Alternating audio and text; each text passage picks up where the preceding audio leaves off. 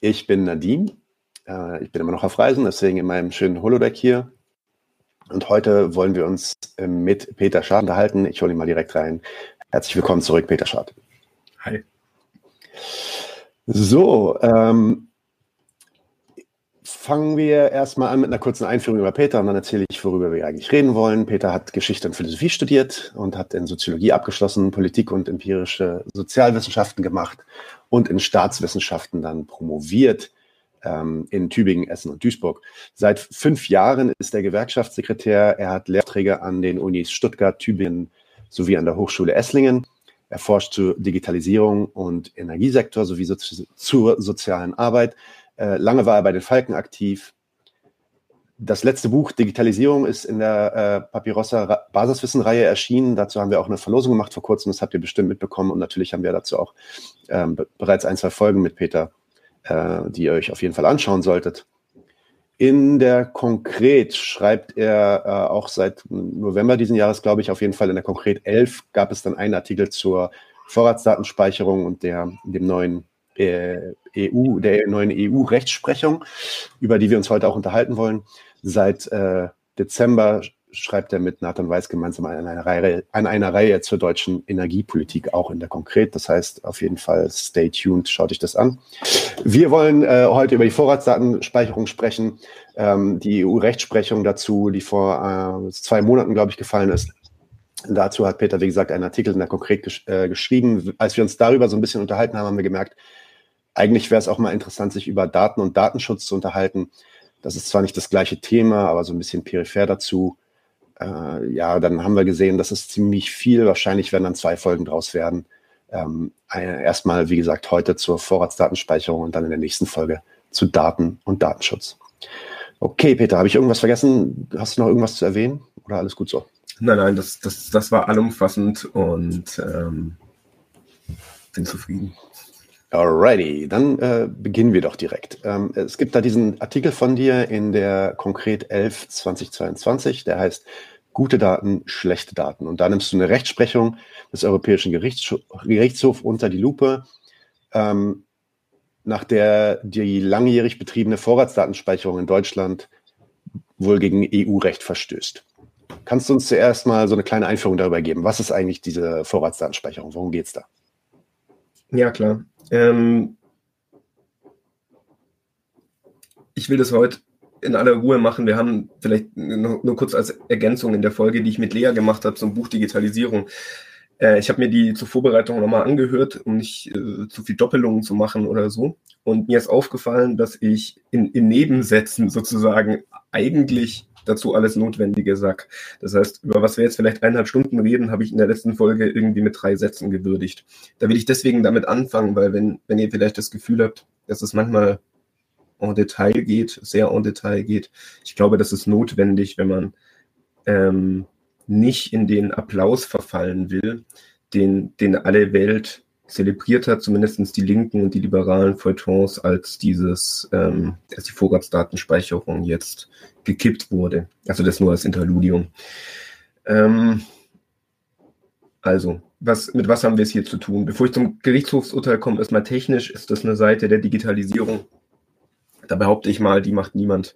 Ähm, die macht niemand Kummer zu verstehen. Die, die kennen alle aus den Medien. Das ist eigentlich eine recht häufige Art und Weise, wie über Digitalisierung gesprochen wird, nämlich mit jedem Gang ins Internet, mit jedem Telefonat, jeder Mail, jeder, jeder WhatsApp, jedem Einkauf, den man hat, werden Daten produziert. Und zwar sowohl über den Inhalt der Kommunikation als auch über den Ort, von dem man das tätigt, als auch über die Beteiligten der Interaktion und so weiter. Die Vorratsdatenspeicherung ist, beziehungsweise war, muss man jetzt ja sagen an der Stelle, war jetzt ein staatlicher Auftrag und zwar an diejenigen, die diese Daten herstellen, speichern, dass sie sie auf Dauer erstmal speichern müssen und gegebenenfalls eben den Ermittlungsbehörden zugänglich machen müssen. Das heißt, das ist ein staatlicher Auftrag gewesen, der an private Unternehmen ging, um bei denen diese Daten anfallen, beziehungsweise die diese Daten generieren, also konkreten zum Beispiel die Telekom. Und die Telekom hatte auch geklagt, zusammen mit SpaceNet. Und da ist eben dieses Gerichtsurteil des Europäischen Gerichtshofs gefallen am 20. September, dass die Vorratsdatenspeicherung rechtswidrig ist, nicht zu vereinen ist mit dem europäischen Recht. Und ähm, entsprechend müssen die Internetprovider das jetzt nicht mehr speichern. Da ist vielleicht noch wichtig, einfach der Vollständigkeit halber. Die Bundesnetzagentur hat diese Pflicht 2017 schon ausgesetzt. Also das war überhaupt nicht mehr gang und gäbe, dass diese Sachen gespeichert wurden. Äh, das Ober, äh, Oberverwaltungsgericht Münster hatte das äh, entschieden, dass die das nicht speichern müssen, dass sie das nicht zur Speicherung verpflichtet werden dürfen. Wieso eben seit fünf Jahren diese Speicherung erstmal ausgesetzt war. Und das Europäische Gerichtshof hat jetzt also erstmal bestätigt, dass das auch so bleibt. So, das ist erstmal vielleicht zur, zur Sachlage, sowohl die technische Seite wie im allergröbsten, was jetzt mal das, das Urteil ist, damit alle da mit an Bord sind. Ja, wer sich, wer so ein bisschen Tagespolitik folgt, in den letzten vier, fünf Jahren war das auch immer mal wieder Thema. Kannst du vielleicht noch mal ganz kurz abreißen, was so die, ja, was so die politischen Positionen ähm, waren bezüglich äh, der Vorratsdatenspeicherung und wie auch die Politik dann auf die neue Rechtsprechung jetzt reagierte. Hm, ich, ich, ich mag das mal an, an, der, an der Ampelregierung selber machen. Das Spannende bei dem Thema, und das ist auch ein erster Hinweis, dass das sehr erklärungsbedürftig ist. Die Positionen in der Ampelregierung sind die nämlich selber gar nicht einig. Ähm, ein paar Zitate mitgebracht. Bundesinnenministerin Nancy Faeser, SPD, die galt und gilt als eine der Vertreterinnen dieser Vorratsdatenspeicherung. Und deren Argumente sind, behaupte ich, relativ bekannt, sei ein Instrument im Kampf gegen organisierte Kriminalität, Kinderpornografie und Terrorismus. Also das sind wirklich die drei großen äh, Bäs dieser Gesellschaft. Also moralisch verkommener geht es wohl nicht. Wahrscheinlich, wenn man alles drei zusammen macht. Und auf der anderen Seite gibt es einen Bundesjustizminister, Marco Buschmann, FDP, Liberaler, der argumentiert auch seit Jahr und Tag gegen die flächendeckende Datenspeicherung, so wie sie da in dem vor 2017 äh, betrieben wurde. Dessen Argument ist, es sei ein unzulässiger Eingriff in die Privatsphäre und damit in die Freiheit der Bürger. Also ich glaube, das sind die zwei Seiten, die wir uns heute mal gen genauer angucken müssen, wenn wir uns erklären wollen, über was streiten die da, was, was passierte. Und ähm, naja, jetzt hast du einmal gefragt, was sind die Positionen und dann, wie reagieren sie auf das Urteil? Naja, auch wie sie auf das Urteil reagieren, ist vielleicht jetzt schon spannend, weil das ist nicht einfach, die eine Seite sagt nicht einfach, wir haben verloren und die andere Seite sagt, wir haben gewonnen, sondern auf der einen Seite gibt es die, die Liberalen, die sagen natürlich, ja klar, ein Zitat mitgebracht, hier Wolfgang Janisch aus der Süddeutschen. Der Europäische Gerichtshof verteidigt mit seinem Urteil ein elementares Prinzip. Der Staat darf sensible Informationen über seine Bürger nicht grundlos sammeln. Damit ist wieder der Eingriff in die persönliche Freiheit erklärungsbedürftig, nicht der Verzicht darauf. Also das als, ähm, glaube ich, sehr durchgesetztes Urteil in so ziemlich allen Zeitungen, die ich, die ich aufgeschlagen habe, ähm, von FAZ bis, bis Taz. Deutsche Journalistenverband, um mal nicht nur die, ähm, die, die Presse zu zitieren, bei denen kann man so Sachen lesen wie die Sammelwut des Staates ist endlich gestoppt und die Bürgerrechte sind gestärkt. Also, das ist mal die eine Seite. Die sagen, passend zu ihrem Standpunkt, Freiheit ist gestärkt, gute Sache. Jetzt die andere Seite, SPD, Innenministerin, die sagen gar nicht, wir haben jetzt vor Gericht eine riesen Schlappe eingefahren, sondern auch die begrüßen das Urteil, sagen, ja, da gibt es jetzt Mittel und Wege, äh, die uns das Gericht offen gelassen hat, wie wir positiv das Ganze aufgreifen können, um mit den modernen Techniken gerechten Methoden dann auch diese Ziele zu verfolgen, die wir haben, also Verbrechensbekämpfung. Ich will das mal so stehen lassen, die positive ähm, Auflösung vielleicht später machen, auf was die sich da berufen. Aber das Erste, was man dem schon entnehmen kann, ist merkwürdig an diesem erleichterten Ruf, den man, glaube ich, bis weit in die Linke und Linksradikale äh, vernommen hat, äh, von wegen, ja, schön, Vorratsdatenspeicherung wurde gekippt. Das wird immer genommen nach der negativen Seite, nach der, das dürfen sie nicht mehr. Was da selten bis nie auftaucht, ist die Frage, was heißt das eigentlich positiv? Also was wurde da eigentlich ins Recht gesetzt? Ja, dem Staat wurde verboten, die Vorratsdatenspeicherung zu machen. Und um mal, wie das in der Süddeutschen schon so schön stand, da, wenn man die Betonung von einem Satz, den ich vorgelesen habe, nur ein bisschen anders setzt, kann einem schon deuchen, wo der Zug hinfährt. Die grundlose Vorratsdatenspeicherung, ja, die wurde verboten. Ja, soweit vielleicht mal zur Übersicht und zur Debatte. Ähm, kommen wir, ich meine, du hast es auch gerade schon erwähnt, äh, bei dem Zitat von der oder bei der bei der Position von der Faser. Ähm, aber vielleicht kommen wir noch mal zu dem, was hier eigentlich verboten wird. Warum will denn der deutsche Staat diese oder wollte der deutsche Staat die, diese Vorratsdatenspeicherung denn überhaupt? Was war da der Hintergrund? Naja, ich würde in die, die Frage von dir gleich den, den Buschmann noch mit reinpacken, weil offensichtlich wollen die ja mhm. zwei Sachen. Also wenn die Regierung sozusagen sich da wirklich auf zwei konträre Positionen stellt, die einen sagen, wir wollen das, die anderen nicht, dann sollte man sich, glaube ich, beide Seiten angucken um zu verstehen, welcher, welcher Widerspruch dieser feinen Gesellschaft da eigentlich verhandelt wird. Und nach der einen Seite meine ich, ist es arschklar, äh, also vor allem unserem Publikum, also dem linken Publikum arschklar, ja, ähm, Verbrechensbekämpfung, ähm, Terroristen hat, ähm, ja, eben ähm, Kinder, Kinderschänder, äh, Kommunisten und andere Verbrecher sollen hier äh, überführt werden. So,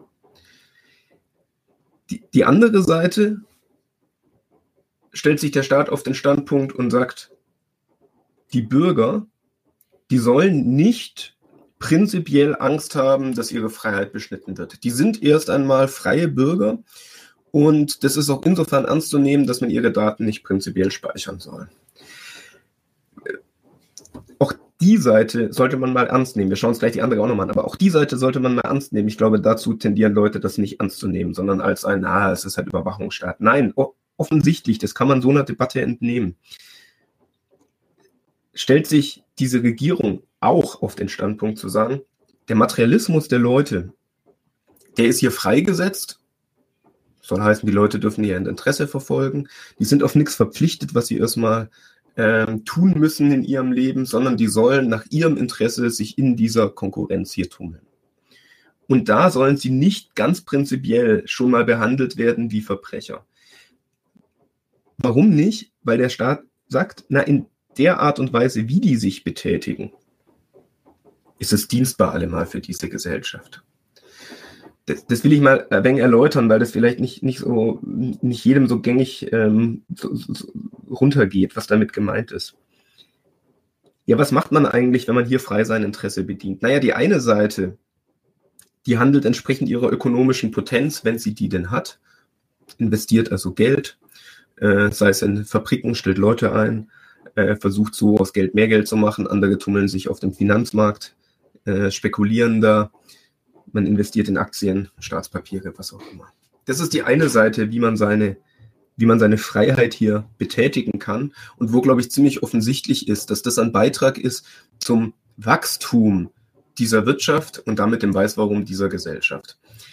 Die, die andere Sorte, seine Freiheit zu bedienen, von den Figuren, die, die genauso frei sind, die aber als ökonomische Potenz naja, jetzt eben nicht den Geldbeutel so prall gefüllt haben, dass sie gleich aus Geld mehr Geld machen. Na, denen geht es der Weg andersrum. Die müssen erstmal ins Geld rankommen. Wie machen sie das? Indem sie ihre Arbeitskraft anbieten.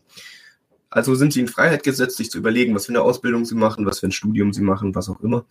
Auch indem sie sich dabei betätigen, indem sie das tun und sich überlegen, wie sie ihren Materialismus erfüllen wollen, machen sie sich ganz objektiv zum Mittel der anderen Seite und damit auch wieder zum Wachstum dieser Gesellschaft zu, zu dieser Art und Weise Gesellschaft zu organisieren, also überhaupt alle Bürger freizusetzen und zu sagen, ihr dürft mit euren Mitteln anfangen, was ihr wollt. Sagt eben die nicht nur, aber jetzt eben auch die Ampelregierung, ja, jawohl, da stehen wir dahinter. Und da wollen wir nicht die Leute erstmal prinzipiell behandeln als Verbrecher.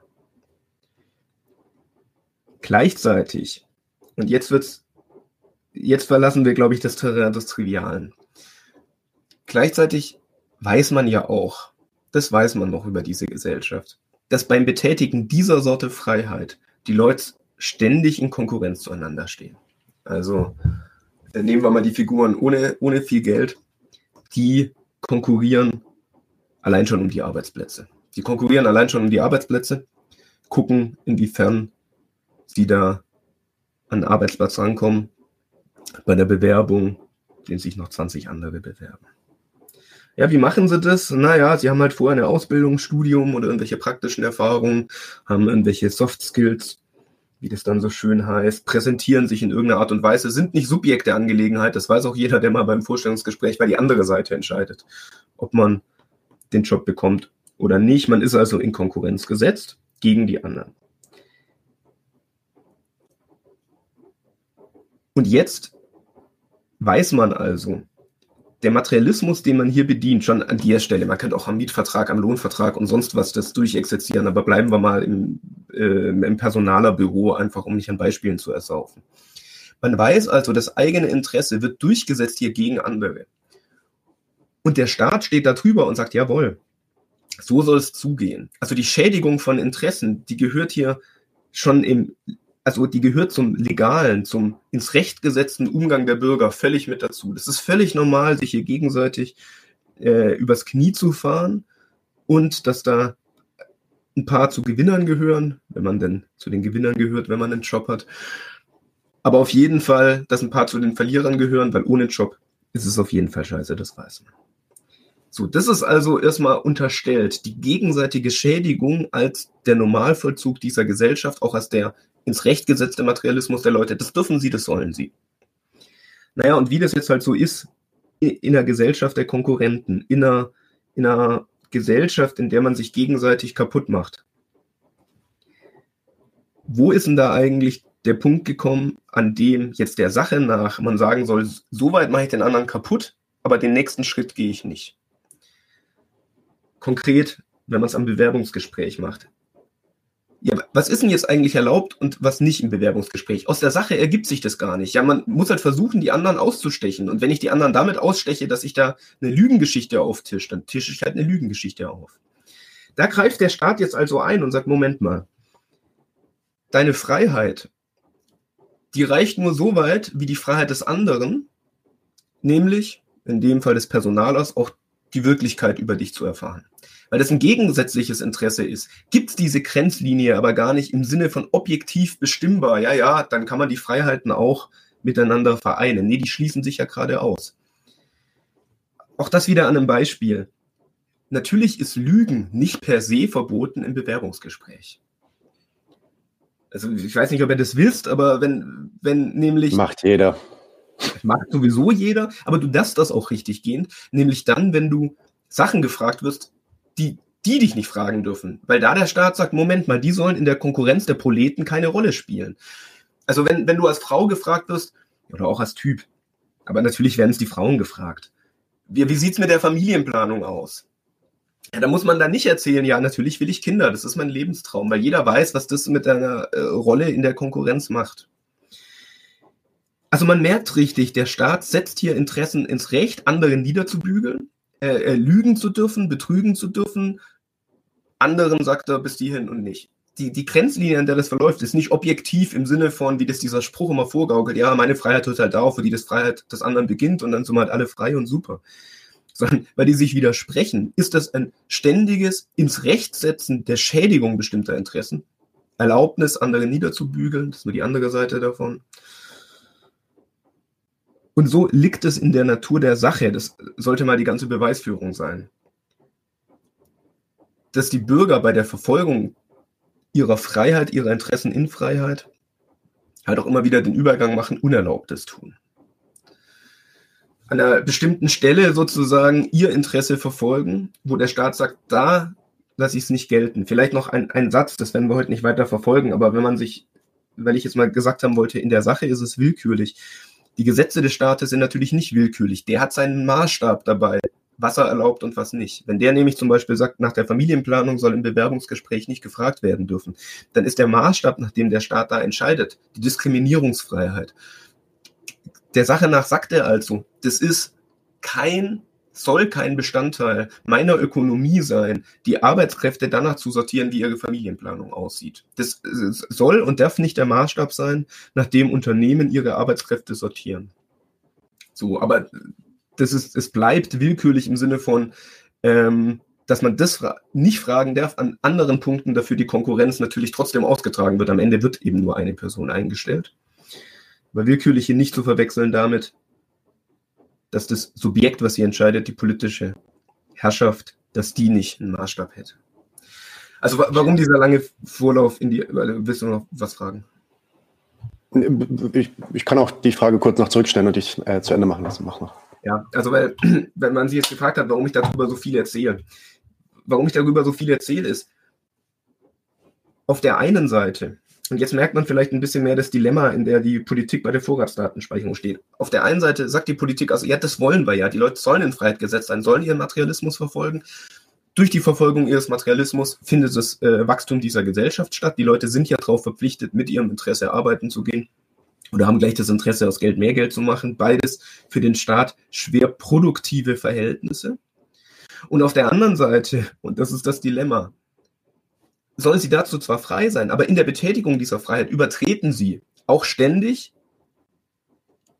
die, das Freiheitsverhältnis, was hier eingerichtet ist. Also die, die Freiheit, von der gesagt wird, das ist, man kann es auch ganz einfach sagen, sie übertreten das Recht. Naja, sie tun halt große bis kleine Gaunereien machen. Ähm, bei der Art und Weise, ihr Interesse gegen die anderen durchzutreten. Wie gesagt, gar kein Wunder, wenn du lauter Privatmaterialisten freisetzt und aufeinander hetzt. Das heißt, zur Wahrung der Freiheit braucht es allemal ständig eine Beschränkung der Freiheit. Also damit dieses Verhältnis aufrechterhalten wird, einer, einer Gesellschaft von Konkurrenten, die sich gegenseitig niederbügeln, braucht die politische Gewalt, die ständig guckt und überprüft, ganze Gerichte einrichtet, ähm, die, die dann immer in ihren großen Katalogen nachgucken, ist es, was er da an Interesse betätigt hat, ein berechtigtes oder eines, wo wir sagen, nein, da wäre die andere Seite berechtigt gewesen. Gut, ähm, kommen wir dann doch mal, also es, es, wie gesagt, es gab ja dann eine Zeit, in der die Vorratsdatenspeicherung schon ähm, die Sache war von dem Staat, beziehungsweise der Staat sich da, eigentlich äh, dahinter gestellt hat und das auch wollte, dann gab es lange Jahre viel äh, populären Widerstand dagegen. Da gab es Parteien wie die Piraten, die haben sich ja das, das zum Teil, also zu ihrem Hauptthema stilisiert eigentlich. Ähm, was, was lässt sich denn aus dem Bestehen der deutschen Bürger äh, auf ihre Privatsphäre über ihre Sicht und ihr Verhältnis zu diesem Staat lernen?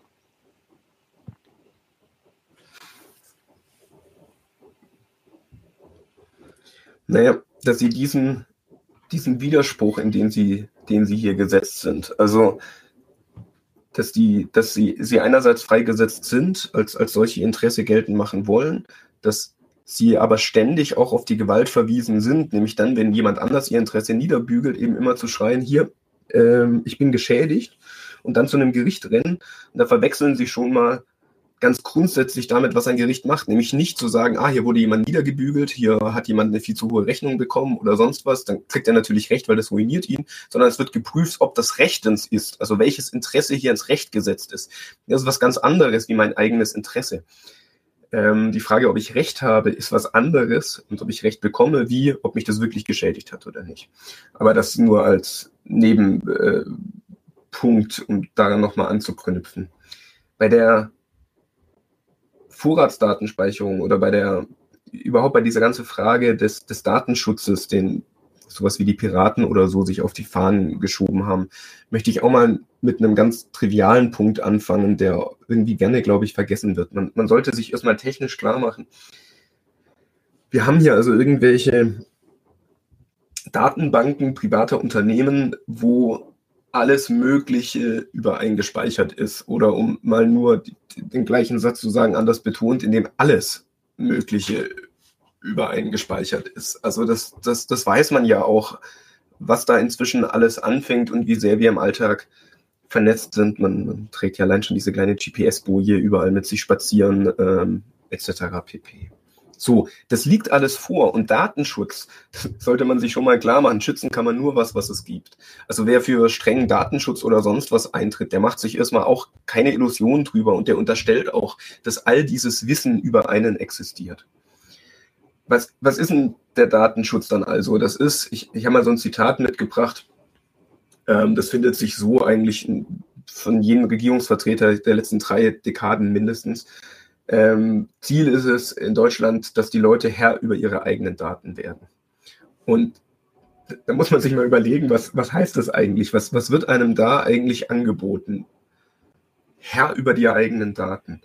Naja, was soll man eigentlich mit seinen eigenen Daten anfangen? Was soll ich eigentlich anfangen mit meinem Wissen über meine sexuellen Präferenzen, wo ich, wo ich vorgestern gejoggt bin, äh, wo ich geboren bin, wie viele Kinder ich habe? Was, was fange ich eigentlich damit an, wenn, wenn der Staat mir nett sagt, da, da soll ich mein eigener Herr sein? Erstmal ist das natürlich eine Auskunft drüber, wer das bestimmt, ob ich da der eigene Herr bin oder nicht. Das ist der Staat. Also das sollte man sich schon auch nochmal klar machen. Wenn so ein generöses Angebot im Raum steht, dann, dann immer von jemand, der hat die letztgültige Verfügungsgewalt darüber, wer was mit den Daten anfängt. Das ist eine Gewalt über dieser Gesellschaft, die das entscheidet.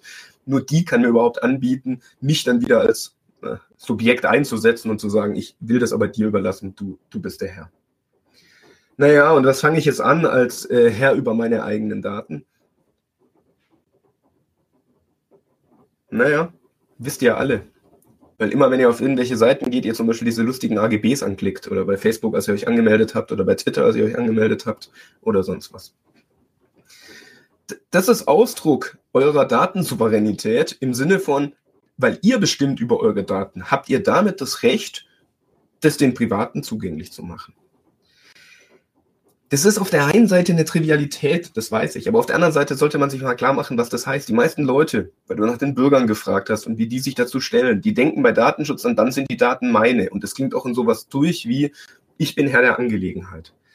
Jetzt verhält sich es aber so, dass in dieser Konkurrenzgesellschaft Herr über die eigenen Daten zu sein, dann wird es halt zu meinem Mittel. Dann muss ich mir überlegen, was fange ich damit an? Und dann gibt es in dieser Gesellschaft lauter Angebote, dass man mit seinen Daten zahlt, um dann, ohne noch zusätzlich Geld zu bezahlen, Zugang hat zu sozialen Netzwerken und sonst was. Das heißt, der Datenschutz selber ist überhaupt die Grundlage dafür, dass die Daten zugänglich gemacht werden, dass sie zu einem Geschäftsmittel werden für Facebook, Apple, Google und sonst wen. Dadurch kriegt das Ganze eine Verkehrsform, dass der Staat sagt, ich erkläre erstmal das Individuum als ähm, Rechtssubjekt, das auch das Recht auf seine Daten hat, Datenschutz, und setzt damit ins Recht, dass es dann, weil es ja frei ist, diese Daten anderen zugänglich macht. Und mit dem Schritt der AGBs, um mal nur dabei zu bleiben, machen wir das dann tagtäglich, macht das dann der mündige Bürger, kann es auch lassen übrigens, auch das ist gar kein Widerspruch dazu, kann es auch lassen. So werden die Daten überhaupt erst zugänglich gemacht? Und ich glaube, das ist sozusagen dann was, das ist nicht mehr trivial, wenn man immer dieses Bild im Kopf hat, Datenschutz, das ist, dass meine Daten nicht zugänglich gemacht werden, aber überhaupt nur so werden sie zum Geschäftsmittel gemacht.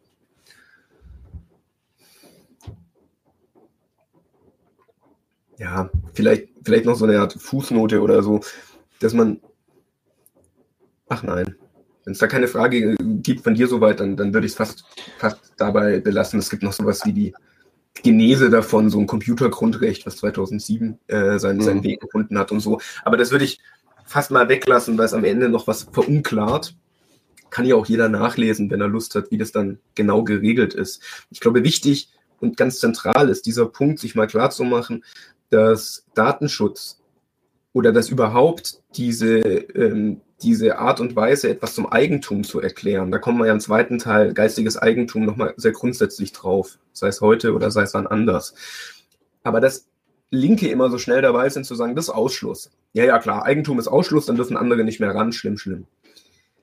Jetzt will ich gar nicht sagen, dass das nicht stimmt, aber da verpassen sie das viel Schlimmere, nämlich das ist Einschluss. Das soll heißen, das ist auch immer eine Art und Weise, ist, wenn ihr Angebote gemacht, wie man dann da dran kommt. Also das ist nicht nur bei den Daten so, sondern das ist bei überhaupt allem so. Der Witz an äh, privaten Supermärkten ist doch nicht, ich schließe jeden aus von den 20 Käsesorten, die ich da ins Regal stelle und freue mich diebisch, dass ich mehr Käse habe als der Prolet um die Ecke, der keinen hat, sondern dann biete ich einen Einschluss an, sag, du darfst an meinen Käse ran, wenn du dafür Kleingeld zahlst. Und jetzt merkt man die Produktivkraft des Ausschlusses, die setzt ein ganzes gesellschaftliches Verhältnis ins Werk. Und so ist es hier auch. Die erstmal gesetzte Ausschlussdaten sind nicht freiwillig hat jeder Zugriff drauf. Da merkt man schnell, wie soll man denn Geschäft mit was machen, wo jeder Zugriff drauf hat? Sondern dass die Leute zum Subjekt über ihre Daten zu erklären, ist jetzt überhaupt mal der prinzipielle Ausschluss, damit dann ein Einschluss passiert, damit dann gesagt wird, jetzt legen wir es in die Leute, was sie mit den Daten anfangen. Ja, was sollen sie damit anfangen? Natürlich sie hergeben. Weil das war mein Anfang. Was soll denn ich mit meinen Daten anfangen? Ja, überhaupt nichts kann ich mit denen anfangen. Die kann ich, wenn überhaupt, immer nur als Mittel für etwas hergeben, um an was anderes ranzukommen. Und so merkt man, so setzt der Datenschutz ein ganzes Verkehrsverhältnis in Kraft. Und ich glaube, das ist sozusagen der Punkt, den ich an der Stelle mal, mal stark machen will. Nee, exzellent. Also der Datenschutz quasi als äh, ja, der, der Moment, in dem äh, Daten zu, ja, zu einem Businessmodell gemacht werden, überhaupt erst die rechtlich geltende, ähm, unter staatlich, staatlicher Obhut laufende ja, ähm, äh, Vergeschäftung von Daten überhaupt erst möglich wird. Na, du hast jetzt, ich meine, da, da, du hast den einen Widerspruch der Linken schon vorweggenommen, aber den würde ich dann trotzdem nochmal bringen, dass du da vielleicht doch nochmal darauf eingehst, weil es ist ja so, schon so gewesen, dass es eine Zeit gab, in der diese Daten, ich sag mal, ähm, freier verfügbar waren, ja, in der es noch nicht so viele äh, Rechtsprechungen und Gesetze gab, wie man mit diesen Daten umzugehen hätte. Ähm, ist es nicht dann trotzdem zumindest ein Grund zum Feiern nochmal aus der Sicht dieser Bürger und ihrer Privatsphäre, dass da nicht doch noch was gewonnen wurde, dadurch, dass man jetzt zumindest sagen kann, wer diese, mit diesen Daten sein Geschäft machen darf? Ähm, auf das, wie es früher war, ähm, das würde ich ganz gerne in den zweiten Teil verschieben, mhm. weil das wechselt ein okay. bisschen den Gegenstand. Da müssen wir uns über sowas wie Napster unterhalten, wo ich ständig merke, dass unter 30-Jährige immer sagen, was? Napster, ähm, E-Donkey, ja, genau so. Und gleichzeitig muss ich mich selber auch ein bisschen zügeln, damit man jetzt wirklich beim ersten Teil dieser Vorratsdatenspeicherung bleibt. Ja, richtig. Mhm. Ähm, ist eine Zügelung an mich selbst. Und ich hoffe, dass es dem Publikum nicht äh, klar ist, wieso man immer wieder diese Ausflüge in Datenschutz allgemein macht, um sich das klar zu machen. Ich, jetzt mal Vorratsdatenspeicherung, Grund zum Feiern, das war ja dein, dein Plädoyer. Jetzt äh, tut der Staat sich sagen, nein, machen wir nicht mehr Vorratsdatenspeicherung. Also, was liegt da jetzt eigentlich vor? Als erstes sollte man sich vielleicht mal klar machen, wer da wem was verboten hat. Also das war ja ein Gericht der EU, was den deutschen Staat hier untersagt hat. Vorratsdatenspeicherung die anlasslose Vorratsdatenspeicherung zu machen. Dann, dann liest man immer wieder in der Presse, ich gelesen, dass eine Einschränkung des Staates hat hier stattgefunden. Stärkung der Bürgerrechte, Einschränkung des Staates. Das ist schon formal logisch natürlich eine totale Zumutung, weil der Staat das Recht der Bürger setzt und auch die, ein europäischer Gerichtshof ist eine supranationale Instanz, die also erstmal ins Recht gesetzt ist, wo der deutsche Staat ein Stück seiner Souveränität abgegeben hat über Europa. Warum er das getan hat, können wir, können wir noch klären. Aber da gibt er ein Stück seiner Souveränität ab, legitimiert also den Europäischen Gerichtshof eben Urteile über seine Politik zu fällen. Das hat es in dem Fall getan. Also von wegen, von wegen ähm, eine fremde Instanz oder sowas ähm, setzt ja was ins Werk. Soll nicht durchstreichen, dass dem deutschen Staat hier wirklich was verboten wurde. Keine Frage. Was wurde ihm verboten? Verboten wurde ihm ich will mal noch ein Zitat bringen, eine archaische Massenüberwachung. So, also bei Netzpolitik habe ich das gelesen. Eine archaische Massenüberwachung. Und jetzt kommen wir doch mal zum, zur positiven Auflösung, dann, äh, warum man sich nämlich, warum man so eine Freude im Halse stecken bleiben kann. Ähm, ich habe äh, dafür auch ein Zitat mitgebracht, muss kurz gucken, von wem das ist. Das ist irgendwo aus der Taz. Entschuldigung, den Namen gar nicht rausgeschrieben, so ein Gesamtsubjekt hat die sagen, ja, diese archaische Massenüberwachung, die, die ist jetzt vom Tisch. Und, ähm, ah ja, nee, das ist äh, hier, ist aus der Taz, aber der Buschmann hat das gesagt. Also hier unser, ähm, der also gegen diese Vorratsdatenspeicherung ja auch polemisiert hat. der sagt, wir brauchen die gar nicht. Ist ja auch mal spannend. Wir brauchen die gar nicht, weil es gibt ein Quick-Freeze-Verfahren. Das ist die Aufforderung an die Netzprovider, alle Daten potenzieller Übeltäter zu speichern und eben bei einer Erhattung des Verdachts dann darauf zugreifen zu können. Wie funktioniert das konkret? Du bist in der Nähe eines Tatorts oder bist, ihr hattet mal die Folge zur arabischen, zur Clankriminalität. Äh, du hast also den entsprechenden Nachnamen oder was es halt ansonsten gibt an äh, jetzt sozusagen Anlass äh, aber du bist noch nicht konkret im Verdacht. Dann wird dieses Quick Freeze eingesetzt. Das heißt, ab dem Moment werden alle deine Daten gespeichert. Dann ist es nicht mehr anlasslos. Dann ist es nicht mehr anlasslos, dann wird das gespeichert und dann kann man auf dieser Grundlage ermitteln. Und da hat das Urteil einiges festgehalten, dass das sehr rechtens ist, weil das eben nicht anlasslos ist. Hat dann auch klargestellt, dass IP-Adressen im Kampf gegen schwere Kriminalität gespeichert werden dürfen. Einiges mehr. Kann man alles in dem Urteil nachlesen. Diese Urteile sind ja immer öffentlich. Ähm, also die könnt ihr alle gleich, wie ich es auch gemacht habe, könnt ihr googeln und dann nachlesen.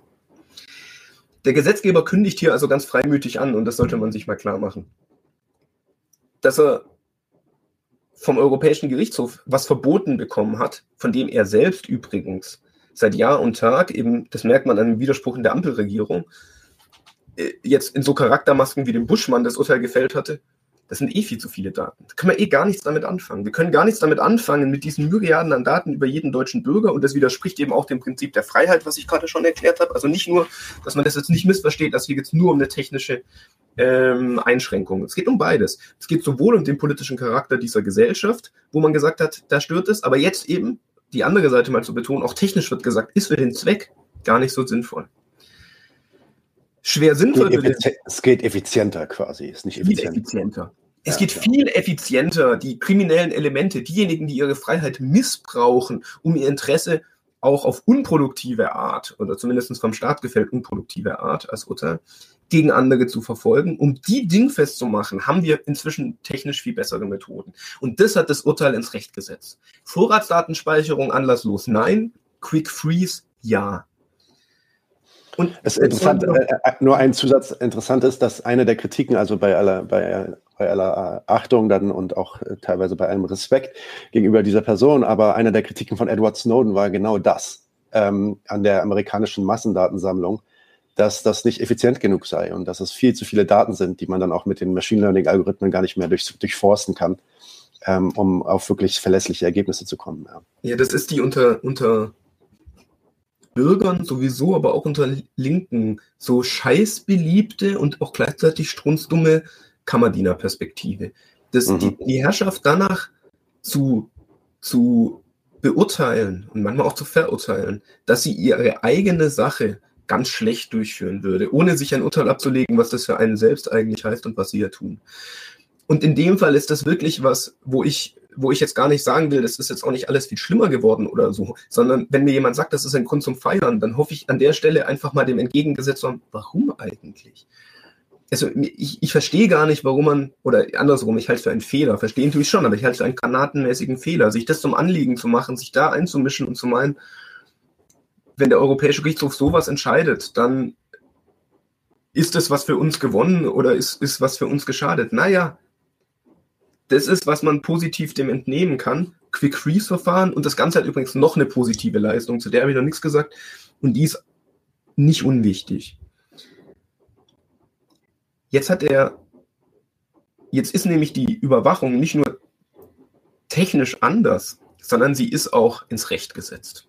Das soll heißen, jetzt ist auch wirklich höchstrichterlich festgelegt und ins Recht gesetzt, das, was jetzt gemacht wird, Quick Freeze Verfahren, das ist eine Art von Ausspannen, eine Art von Bespitzelung der Bürger, die geht völlig in Ordnung. Da haben wir unter Beachtung der Freiheit des Bürgers, unter Abwägung, sogar unter Verbot einer Methode, wo wir gesagt haben, so nicht, haben wir uns entschieden, das ist die Art und Weise, wie die Freiheit der Leute eben geschützt wird. Natürlich, das ist der Preis, das liegt in der Freiheit, die ähm, von, von bürgerlichen Materialisten, die sich gegenseitig niederbügeln, die eben immer auch eine Einschränkung der Freiheit ist. Hier überwiegt dann aber, so, so die Logik dieses Urteils, die Seite von Wahrung der Freiheit durch ihre Beschneidung. Und so wird dann mit richterlichem Segen demokratisch legitimiert die Leute ausgehorcht. Das ist sich ein Rechtsstaat allemal schuldig und das ist auch eine positive Seite des Urteils. Wer jetzt sagt, er wird überwacht, dem kann jeder, der regelmäßig die FAZ liest oder sonst was sagen, Moment mal, das, das hier ist keine Diktatur. Hier wird nicht willkürlich äh, Daten abge, abgegriffen. Da äh, hat sich Deutschland sogar äh, einen Teil seiner Politik verbieten lassen, der Überwachung. So rechtsstaatlich geht es hier zu. Okay, ich würde trotzdem noch mal ganz gerne äh, diesen kleinen Exkurs äh, machen, äh, den du gerade auch schon angedeutet hattest, nämlich ganz am Anfang, als du darüber sprachst, dass hier die EU ähm, Deutschland was verboten hat tatsächlich. Mhm. Ähm, das finde ich schon interessant. Vielleicht kannst du dazu doch noch mal zwei Worte sagen. Ähm, hier ist es ja wirklich dann das EU-GH gewesen, dass Deutschland irgendwie, oder auch nicht nur Deutschland, aber ähm, inklusive Deutschland dann ermahnte zum, und zum Einhalt aufforderte. Hat die EU hier dann eigentlich das Sagen? Ist, ist die der Tonangeber oder äh, wie verhält sich das? Wie muss man das verstehen? Naja, offensichtlich. offensichtlich, wenn das Europäische Gerichtshof was verbietet. Nein, ähm, ich, ähm, wir werden natürlich nicht kurz das Verhältnis von EU und äh, BRD klären können. Aber, ja, ja, klar. Mhm, ja. Aber was wir machen können, ist mal so ein, so ein Streiflicht. Wa warum gibt Deutschland eigentlich einen Teil seiner Souveränität ab? Also hier jetzt mal ganz praktisch wirklich, dass ein Gericht, das nicht deutsch ist, ähm, ja, Urteile über die deutsche Politik fällen kann, was, was, was die als bindend wahrnehmen, wo die dann sagen, gut, dann lassen wir es. Das ist ja was, was Rechte unglaublich empört. Also sozusagen, man muss sich mal klar machen, die, die ganze, die ganze Anti-EU ähm, Position der AfD, die kürzt sich ziemlich darauf zusammen, dass äh, Deutschland hier seine Souveränität ähm, relativiert. Und das gehört, das ist für einen Nationalisten eines Schlags der AfD erstmal sowieso nie und überhaupt nicht gerechtfertigt. Warum sehen lauter bürgerliche Nationalisten trotzdem die EU als was total Positives? Na, das weiß man doch, weil man sich von dieser Abgabe der Souveränität auch ordentlich was verspricht und das nicht zu Unrecht.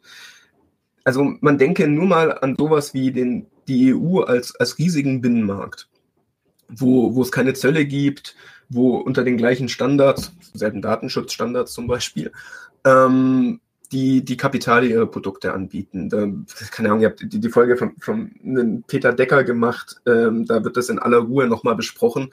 Da, da kann man ja reinhören, inwiefern gleiche Bedingungen auf gleichen Märkten dafür sorgen, dass die Länder, wo schon Jahr und Tag Kapitalakkumulation stattfinden, äh, findet, dass, dass da natürlich Kapitale einer Größe sind, die die anderen dann niederkonkurrieren. So, das ist erstmal, jetzt wirklich aber erstmal, also gar nicht benannt habe ich sowas wie die EU-Außenpolitik, dass man da nochmal anders auftreten kann. Der Euro als Weltgeld. Also es gibt eine Menge Sachen, wo Deutschland ein sehr materielles Interesse äh, daran hat, wo Wachstum sowohl ökonomischer Art, aber Außenpolitik, gerade kurz angesprochen, auch politischer Art, sich Deutschland einiges von der EU verspricht.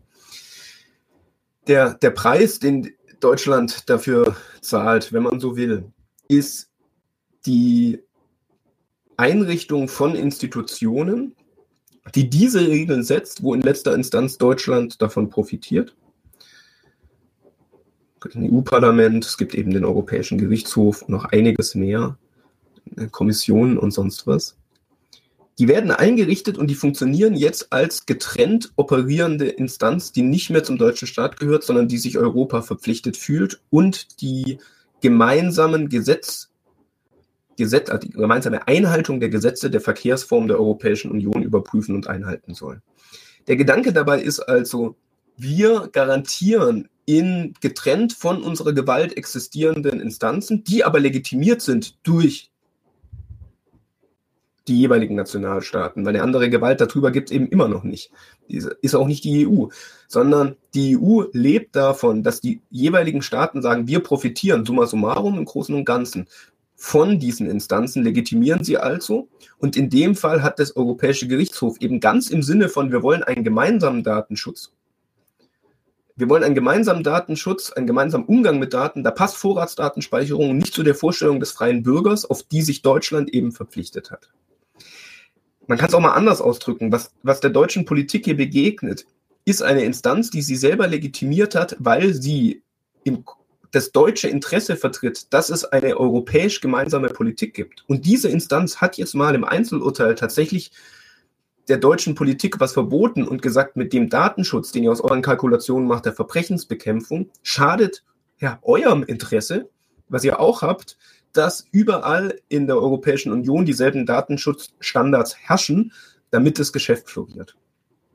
Also das ist, das ist der Widerspruch, mit dem man es hier zu tun hat und wo, ähm, wo was sozusagen die, die AfD nochmal zu sagen, die lösen das halt immer auf in die sehen gar nicht das deutsche Interesse dabei, sondern die sehen nur, es gibt eine Instanz, die Deutschland was verbietet. Und deren Nationalismus ist wirklich so äh, borniert auf eine Art, äh, borniert auf eine Art, dass sie gar nicht entdecken, inwiefern das im deutschen Interesse ist, sondern da wird Deutschland was verboten, das reicht, dann ist es schädlich, dann soll es weg. Aber deswegen sollte man dieses Urteil, nur weil die Rechten so denken, nicht umgekehrt sich zu eigen machen im Sinne von, da hat man jetzt was, was irgendwie Deutschland einschränkt, sondern Deutschland legitimiert hier was, was eben ähm, ja, die Verkehrsform der Europäischen Union aufrechterhält, auch gegen deutsche Einzelgänge. In dem Fall beim Datenschutz. Okay, sehr gut, danke sehr. Ähm, kommen wir zurück zu der Vorratsdatenspeicherung. Ähm, ein, ein vielleicht interessanter Fakt ist, dass der ganze ähm, Widerstand gegen diese Vorratsdatenspeicherung ähm, also wenn man sich das historisch anguckt, wie der zustande kam, tatsächlich von ja, der Kapitalseite eigentlich ausging. Und der Staat eigentlich derjenige war, der mehr in diese Privatsphäre der Bürger eingreifen wollte. Und das dann aber Telekom und SpaceNet waren, soweit ich weiß, die gegen diese Vorratsdatenspeicherung dann tatsächlich geklagt haben, was dann letztendlich zu, diesen, zu dieser Rechtsprechung geführt hat. Äh, was war eigentlich deren Problem mit der Speicherung äh, dieser Daten und was verrät das über die, äh, ja, die Relation von Staat und Kapital in diesem Fall?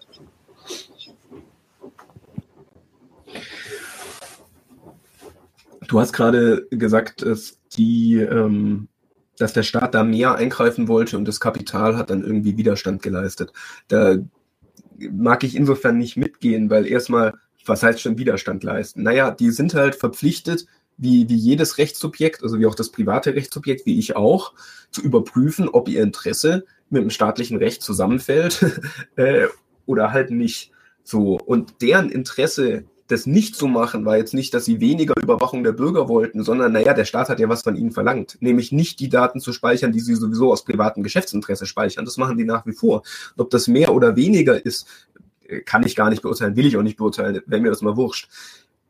Entscheidender ist, der Staat hat die privaten Unternehmen auf was verpflichtet, nämlich, das hatten wir am Anfang, Vorratsdatenspeicherung ist die, die staatliche Pflicht, all diese Daten äh, zugänglich zu halten, zur staatlichen äh, potenziellen Zugriff zumindestens.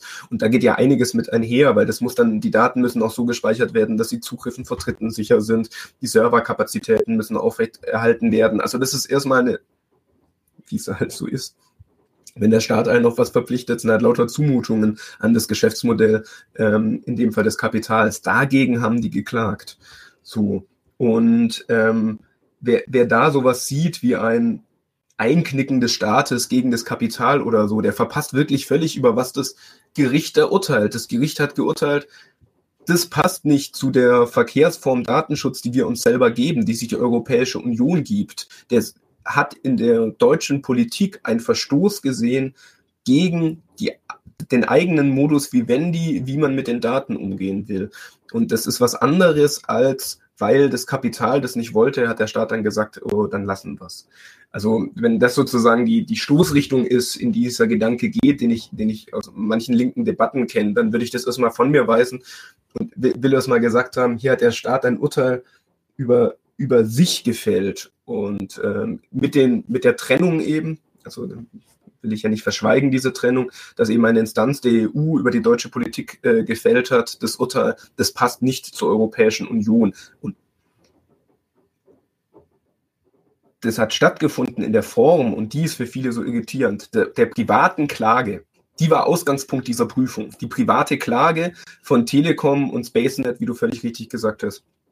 Dass die gesagt haben, überprüft doch mal, und das ist wieder das Ding, nicht überprüft doch mal, ähm, ob das schlecht für uns ist, das zu speichern. Das interessiert kein deutsches Gericht und auch kein europäisches, sondern überprüft doch mal, ob das mit eurem eigenen äh, Recht geht. Und dann hat die EU gesagt, nein, das passt nicht zu unserem eigenen Recht und hat deswegen ähm, der Klage Recht gegeben. Okay, ähm, ich würde dann noch eine letzte Frage stellen, bevor wir vielleicht dann auch zu dem zweiten Teil kommen. Ähm, und da will ich vielleicht nochmal zurückgehen, zwei, drei Fragen zurück, als du angesprochen hattest, dass mittlerweile ja schon neuere, effizientere Technologien und Methoden der Bespitzelung äh, dem Staat zur Verfügung stehen.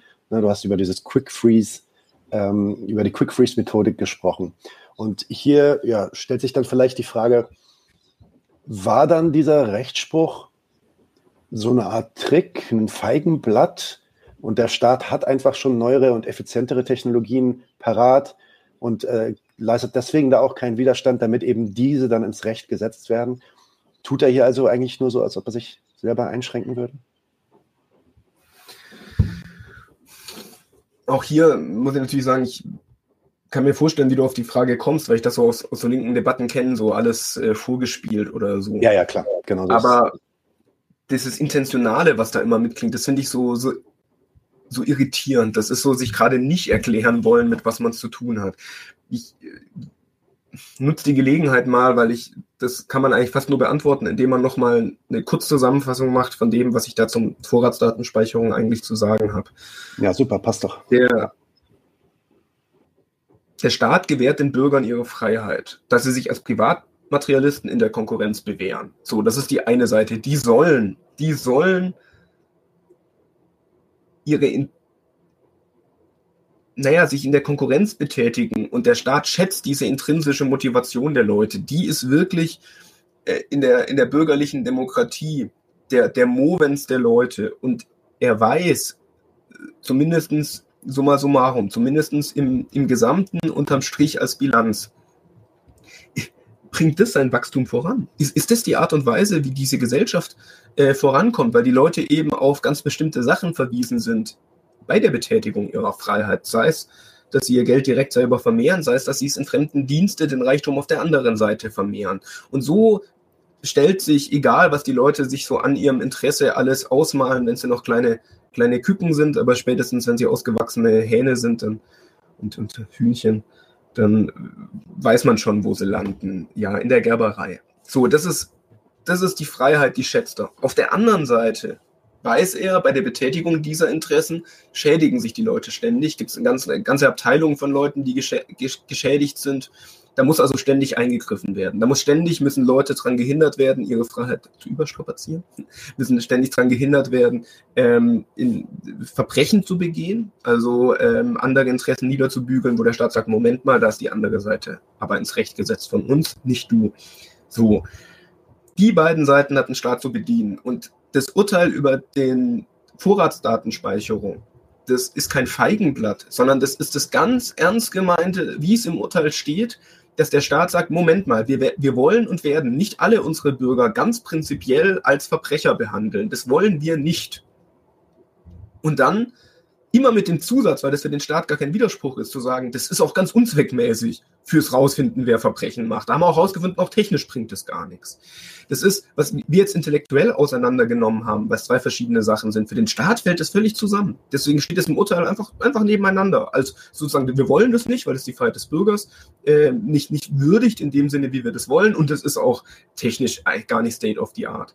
Stattdessen, was erlaubt er sich? Zu sagen, ja, die neuesten modernen Techniken anzuwenden, bei denen wir dann nur noch clustermäßig Quick Freeze machen bei den arabischen Clans oder bei den Kommunisten oder wem auch immer für bestimmte Taten in, in Frage kommt. Und da setzen wir dann alles ein, weil es geht ja um die Freiheit des Bürgers und um die zu schützen, muss man seine Freiheit manchmal auch einschränken. Aber das ist jetzt eben zielgenau, das geht mit der neuen Technik, das ist dann auch gut.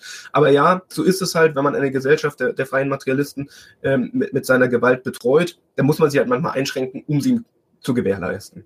So, das ist die Sache. Und darauf ähm, sozusagen zu antworten, ähm, das, die tun nur so, als ob sie den Widerspruch behaken. Da würde ich sagen, nein, nein, das, mit dem Widerspruch haben sie es schon zu tun, dass sie das beides wollen und müssen. Dass halt die in, ins Rechtsetzung von bürgerlichen Materialisten als Freie immer gleichzeitig auch deren Begrenzungen beinhaltet. Das gibt's natürlich gar nicht anders. Wenn du den Leuten sagst, ja, bedien dein Interesse frei, beinhaltet es immer gleich den, den ganzen Katalog an, ja, wo hört denn das jetzt auf? Wo, wo verbiete ich es dir jetzt wieder, dich wie auch immer dann zu betätigen? Hm, Soweit vielleicht mal. Okay, ich, also jetzt wäre eigentlich der Moment, wo ich übergehen würde zu ähm, der Frage der Daten, des Datenschutzes, vielleicht des geistigen Eigentums. Den, die hattest du ja auch schon angeschnitten, diese Fragen. Ähm, aber ich würde sagen, dadurch, dass wir jetzt schon knapp eine Stunde haben, machen wir mal wirklich hier eine Zäsur und machen da eine Folge draus und machen dann den Rest in der zweiten Folge. Äh, vielen Dank, dass ihr alle dabei wart, Leute. Stay tuned. Die zweite Folge kommt bald. Und äh, ja, habt einen schönen Abend und bis bald. Leute, wir brauchen eure Hilfe. Wenn euch dieses Video gefallen hat, klickt auf Like, abonniert den Kanal und vergesst nicht das Glöckchen zu drücken, damit ihr benachrichtigt werdet, wenn wir neuen Content droppen.